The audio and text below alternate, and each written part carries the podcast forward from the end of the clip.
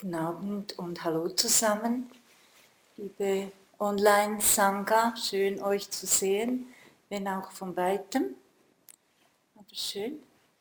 Und auch herzlich willkommen euch allen, die ihr hierher gekommen seid, aufs Felsentor an diesem herbstlichen Nachmittag.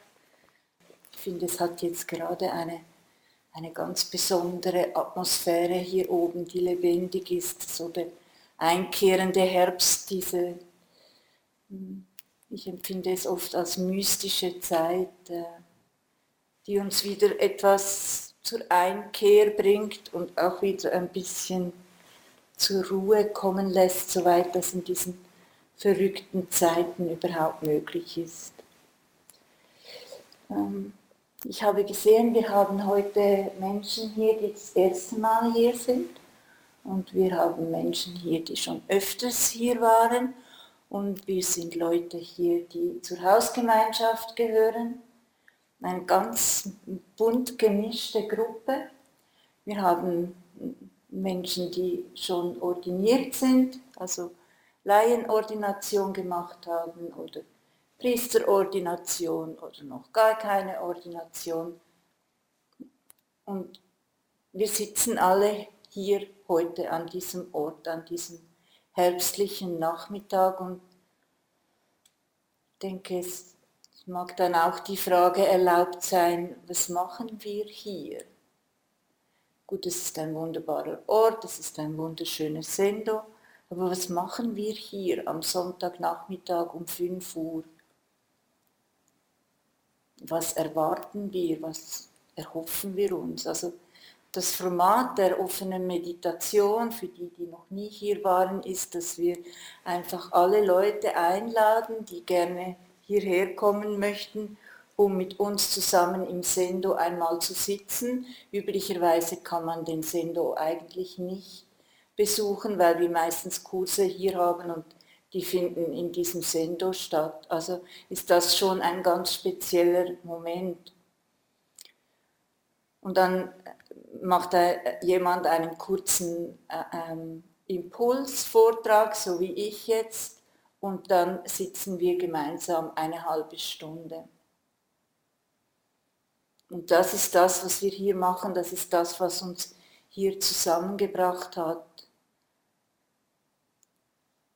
Aber ich empfinde es oft so, wenn sich Menschen in einer bestimmten Situation treffen mit offenem Herzen, dann ist meine Überzeugung, dass es eigentlich so eine innere Sehnsucht ist, die uns zusammengeführt hat.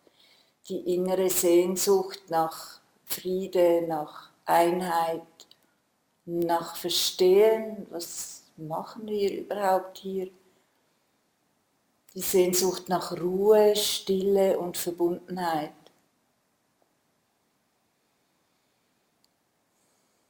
Ich bezeichne diese Sehnsucht immer als Ursehnsucht des Menschen. Das ist tief in uns schlummert diese, dieses Wissen, dass wir viel mehr sind, als wir äußerlich zu sein scheinen oder als wir uns ähm, kognitiv zeigen oder wie wir uns verbal äußern. Ganz tief in uns schlummert diese Flamme, dieser Geist, diese universelle Kraft, die uns alle miteinander und wieder alle miteinander mit allem, was ist, verbindet. Und wir wissen, dort ganz tief drin, wenn wir in dieser Einheit sind, wenn wir und die Verbundenheit und die gemeinsame Kraft mit aller, mit der Natur, mit den Tieren, mit der Erde, mit dem Himmel, mit allen Elementen, wenn wir diese Verbundenheit fühlen und richtig tief in uns wahrnehmen, dann können wir aufatmen. Und wenn wir aufatmen, ähm, werden wir uns unseres Atems bewusst. Und indem wir uns des Atems bewusst werden, erkennen wir sofort den Weg, der zu dieser inneren Weisheit führt. Es ist der Atem, der uns begleitet. Wir atmen ein und atmen aus. Meistens geschieht das einfach, wir haben gar keinen äh, Bezug. Wir merken eigentlich erst, wenn es nicht mehr atmet, aber dann ist meistens schon etwas spät. Aber wenn wir ein- und ausatmen, dann wird es sehr schnell ruhig in uns. Oder zumindest ruhiger. Und egal was, in was für einer Situation wir uns gerade befinden, wenn wir bewusst eins, zwei oder dreimal ein- und ausatmen, sieht die Situation, wo wir gerade drin sind, schon bereits anders aus und, und wird ähm, zumindest erträglicher. Sie kann noch so schwierig sein, aber wenn wir uns mit unserem Atem verbinden, dann und unbewusst vielleicht teilweise sogar in diese innere Energie, in diese innere Kraft ähm, gehen, dann können wir nach wie vor in der gleichen schwierigen, je nachdem Situation sein, aber wir, wir, wir, wir bekommen eine andere Sichtweise und die andere Sichtweise ist, wir ziehen uns oder was immer wir als uns definieren, zurück und werden zum Beobachter der Situation. Und als Beobachter einer Situation sind wir nie äh, emotional betroffen. Vielleicht, wenn man zum Beispiel einer gewalttätigen Situation begegnet und man zieht sich zurück in die beobachtende Situation, ist man natürlich emotional schon betroffen, weil aus Mitgefühl mit dem Opfer und trotzdem ist es, fühlt es sich als Beobachter anders an. Und ich mache die Erfahrung, dass es, dass es dadurch, durch, diesen, durch dieses Wahrnehmen des Atems und durch das Zurückgehen äh, in die Beobachterposition schulen wir vor allem eine Emotion in uns, die gemäß ähm, Ayakema, das habe ich von dieser buddhistischen Nonne gelesen, gemäß Ayakema eigentlich die wichtigste Emotion ist, die wir haben, und das ist der Gleichmut. Absolut nicht zu verwechseln mit Gleichgültigkeit. Gleichmut. Begegne im Leben allen Situationen mit einem gewissen Gleichmut. Das gilt natürlich auch die erfreulichen, für die erfreulichen Situationen.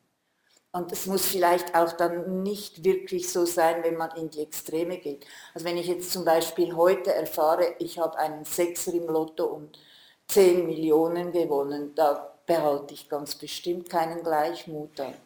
Dann explodiert natürlich die Freude. Oder wenn ich erfahre, dass jemand, der mir nahe steht, gestorben ist, dann sind diese Gefühle auch ganz präsent. Aber trotzdem, wenn wir sie mit einem gewissen Gleichmut tragen können und wissen, dass das Leben halt auch voller Schmerz ist und voller Freude ist. Und dadurch die Gefühle etwas ausgleichen können, ist es einfach es ist einfacher, mit ihnen umzugehen. Ayakema sagt, ähm, eigentlich gibt es nur vier Emotionen, von denen es sich lohnt, sie zu haben. Äh, wie wenn wir die auswählen könnten. Also die haben wir ja einfach. Aber sie sagt, füttere nur vier Emotionen. Eine davon ist das Mitgefühl. Natürlich nicht zu verwechseln mit Mitleid, Mitgefühl, mit dem Mitmenschen oder mit der Natur oder mit den Tieren fühlen. Die andere Emotion, das finde ich auch eine ganz, ganz tolle, das ist mit Freude. Also wenn deinem Gegenüber etwas Tolles geschieht oder wenn, wenn, wenn sie oder er Freude hat an etwas, dann freue dich mit, weil oft gibt es ja dann so Situationen, dass man fast ein bisschen neidisch ist und denkt, warum jetzt der und warum ich nicht. Und mit dieser Einstellung schadet man sich eigentlich selber am meisten, weil man könnte sich auch mit freuen, dann fördert man in sich die Freude, anstatt, anstatt in sich eben diesen Neid, so ein ganz ungutes Gefühl zu fördern. Und, und noch die vierte Emotion, und das ist, es gilt, die Reihenfolge spielt keine Rolle, ist ähm, die bedingungslose Liebe. Also das sind die einzigen Emotionen, die Ayakema sagt, die wir füttern sollen in uns. Mitgefühl, Mitfreude, Gleichmut und ähm, bedingungslose Liebe. In diesem Sinn folgen wir jetzt in der Meditation unserem Atem und finden mit jedem Atemzug mehr Ruhe, Gelassenheit, Gleichmut und nähern uns im besten Fall diesem großartigen inneren Wissen, das wir haben.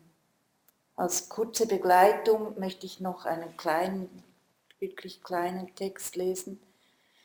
Der lateinische Name ist Dum Spiro Spero und das heißt scheinbar, solange ich atme, hoffe ich. Ich hoffe auf eine Welt, in der wir uns alle achtsam und friedvoll begegnen, in der wir zurück zu unserem Ursprung finden, die Sprache des Herzens wieder lernen und so über uns und das Menschliche hinauswachsen können. Hoffnung dafür, dass alle Wesen Glück empfangen. Hoffnung darauf, dass die Liebe und das Gute in den Menschen über Habgier und Neid siegen kann.